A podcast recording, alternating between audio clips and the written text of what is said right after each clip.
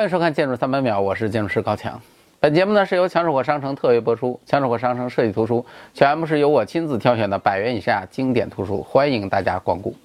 进入的方法呢，微信公众号“强词有理”菜单直接访问，或者是微信小程序搜索“强词有理 online” 即可。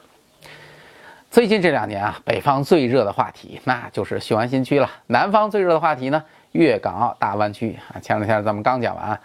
甭管能不能实现，有多少内部的八卦与故事，这些都是各位茶前饭后的谈资。不过呢，另一个原本很受关注的事儿，好像忽然之间就失宠了。要不是去年北京市政府开始搬家，这个事情几乎就快淡出人们的视野了。那就是北京的城市副中心规划的事儿。不过呢，可能这个事儿大家也不是真的关心，大家真关心的是，北京市政府真的搬了吗？咋搬的？搬了多久了？搬了多少人？啥时候能搬完？这些大家特别关心的八卦，我这么严肃的人怎么能瞎说呢？今天我们要正经八百的聊点别的八卦。第一个事儿，咱们整天副中心、副中心的叫着，你知道这个副中心到底是什么意思吗？它和你们家县城那嘎达的那个副中心是一回事儿吗？实际上，北京城市副中心的概念，很多人可能都搞错了。大家肯定会认为这个副中心就是指北京的市中心的副中心，第二个市中心。其实这个看法是不对的。咱们先捋一下“副中心”这个词儿啊，这个一般会有两种含义，一种是大家理解的那样啊，而且呢，那种理解啊，其实大多数都是指的是 CBD 的副中心，就是 CBD 嘛，一般都是城市中心。大家都知道 CBD 这是城市的中央商务区。啊，前几年中国最流行的城市用语，从北上广深到各大一新一线城市，个个都有 CBD。甭管真的假的，好的烂的，你要是没有，你都不好意思说自己是大城市。一般城市发展 CBD 啊也不容易，很多把吃奶的劲儿都使上了，也不见得干得怎么样。但是特大城市就不一样了，像北上广深这种城市，一个 CBD 哪儿够啊？而且一旦 CBD 的规模不受限制，那不也是在摊大饼吗？越来越多的写字楼、商场，越来越多的人，拥挤的交通，哇，太糟糕了。所以就需要在其他的地方重新形成新的商务中心，用来分解 CBD 的压力。这个时候就会出现副中心，比如说上海的徐家汇、江湾五角场、东京的新宿涩谷，都属于这类型的副中心。而大家一般理解的呢，也都是这种副中心，充其量就是城市某个区域的概念。北京搞的并不是这种副中心。对于北京来说呢，搞几个上面那种级别的副中心，并不能解决北京的城市问题。那北京的城市问题大家都知道啊，叫做摊大饼，哇，多么形象的比喻啊！但是大家也许并不知道的是，早在1956年的北京总体规划当中，就已经注意到这个问题了。当时就提出了分散集团式的空间布局，而到了二零零四年呢，北京的总体规划更是提出了要多中心的发展策略。这个多中心是八个职能中心，其中包括了大家非常熟悉的中关村、奥林匹克、CBD、亦庄、通州这些在北京发展了很多年的地方。但是换来的结果呢，很多发展的都不是很均衡，要么全变成了上班的地方啊，白天挤得要死；要么呢，全变成了睡觉的地方，晚上变成了睡城。而且呢，除了像亦庄、通州、顺义这种地方距离北京中心城区有一定的距离，其他地区早就因为城市发展的太快，直接被中心城区一起整合成新的大饼了。除了这种思路，北京还搞了很多卫星城。卫星城理论呢，源自英国人霍华德的田园城市。现在国际上很多城市的发展都是采用这种方式。在主城区的周边建设一系列的卫星城镇，用来分担城市的不同的功能，使得城市呢不至于发展的过大，产生城市病。各个卫星城之间通过农田来进行隔离，以便达到最为理想的效果。这个思路啊想的挺美，但是北京实行起来的结果呢，就是卫星城建是建了，数量也没少搞，但问题是产业引不来，就业搞不上去，最后呢还是集中在城区。倒是因为房价便宜，卫星城大多都变成了卫星睡城。于是呢，每天的早晚高峰，北京的各条高速公路啊，你就去看吧，基本上都是堵得一塌糊涂，而且清一色的全是单边堵，早上进城堵，晚上出城堵。一般这个时候啊，如果你住在城里，工作在城外，那甭提有多幸福了。尤其是当自己一路飞驰，看到马路对面反向的车堵出好几公里远之后，心里的优越感，那真是给你一个亿你也不会换的。无论是常规的副中心还是卫星城，都没能够真正去解决北京的城市问题。这种感觉呢，就像是一个胖子一直在减肥，但是从来没有成功过，而且越来越胖。为啥呢？因为嘴馋，吃东西毫无节制。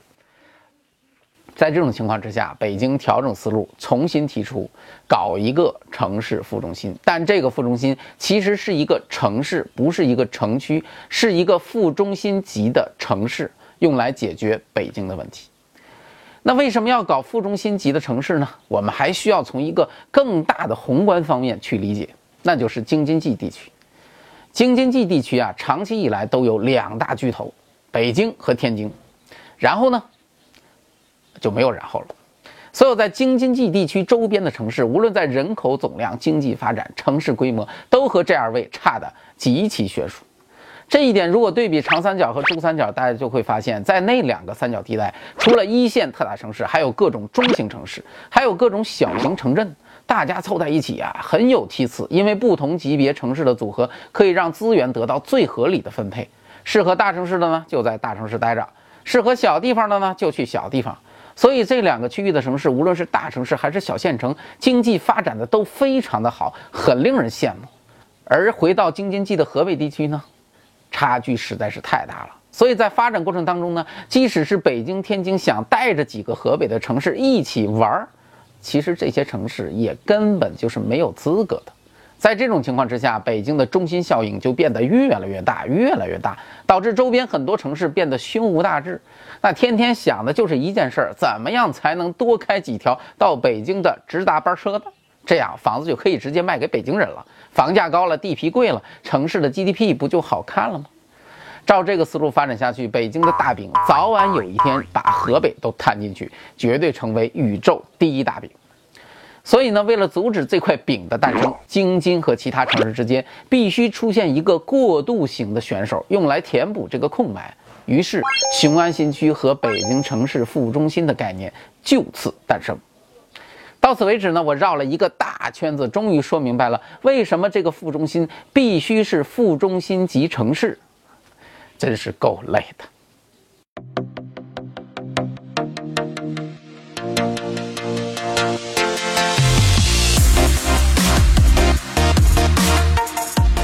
二零一二年，北京首次提出了要将通州建为城市副中心。二零一五年，京津冀协同发展规划纲要颁布实施，北京城市副中心的战略部署正式落地，并在新一轮的北京城市总体规划当中体现。城市空间结构正式调整为一主一副两轴多点。北京发展折腾了快六十年，终于重新站在了起跑线上。问题是这次真的能够不负众望解决北京的世纪难题吗？答案是不知道，而且肯定没人知道。二十世纪初，芬兰学者埃利尔·萨里宁提出了著名的城市规划理论——有机疏散理论。这个理论是对田园城市的进一步优化，而且对后世的影响极大。萨里宁的理论呢，产生的灵感来源是将城市看作人体。城市当中的每一个组团就像细胞一样，可以繁殖、生长、蔓延、扩散；而街区和道路呢，就像血管，搞得好了，血管通畅，细胞健康；搞得不好，血管堵塞，细胞坏死。萨里宁呢，不愧是大师。城市的问题，如果论复杂程度，一点儿都不会比人差。在北京以往的历次发展阶段，我相信从来都不缺乏所谓的专家大师，但每一次提出的解决思路呢，依然不能够完全奏效。那是因为解决问题的方法永远都是基于之前的经验分析。然而，城市的发展是动态的，所以新问题总是层出不穷。你治好了这个，新的又来了。不过呢，话说回来了，即便不好治，那咱们也得治啊。所以副中心出现了。现在副中心的控规也定稿了，而且目标非常明确，彻底解决城市病。在说控规内容之前，我先简单给大家普及一下什么叫做控制性详细规划。我发现，即使很多建筑师也未必真的明白控规到底是干嘛的。简单来说呢，城市规划分为两个阶段，一个是总规，一个是详规。总规咱们不多说呢，总规就是确定城市总体发展思路的东西。而详规呢，一般还分为两个阶段，一个叫做控制性详细规划。今天咱们说的副中心的规划，其实就是这个阶段。另外一个呢，叫做修建性详细规划。这哥俩呢，前面那个大哥简称控规，后面这个小弟简称修规。控规是干嘛的呢？就是确定城市的每一块土地，如果你要搞建设，需要遵守哪些规定啊？比如说建筑的总量你不能超过多少多少平米，高度你不能超过多少米，绿地面积你不能低于百分之多少。有些城市管得多的，甚至还包括建筑的颜色，你需要选择哪种建筑的体块位置都摆在什么地方啊，等等等等。但控规最大的特点就是指定建设原则，不管建设的具体形态，所以叫做控制性详细规划。而修规呢，就是管具体形态，建筑到底长得什么样，怎么建。所以很多地方的修规呢，现在基本上都和建筑施工图搞到一块了。从这一点来理解，大家也就可想而知，这次副中心的控规有多么的重要。正因为非常重要，所以做的时间那也是真够长的。从二零一四年开始，足足搞了五年。为什么这么久呢？因为这次控规实在是太不好做了。正常情况下要做控规，那肯定需要先搞定总规嘛。但是副中心的总规确定需要和另外几件事一起去想，比如说什么京津冀地区的发展问题，还比如说什么北京市总体规划的问题，还有雄安新区的问题，甚至于河北那几个小城市的问题。而且所有的这些，相信都不是一拨人在搞，甚至主抓的领导也许都不一样。在这种情况之下，你还要去整合，你说难不难？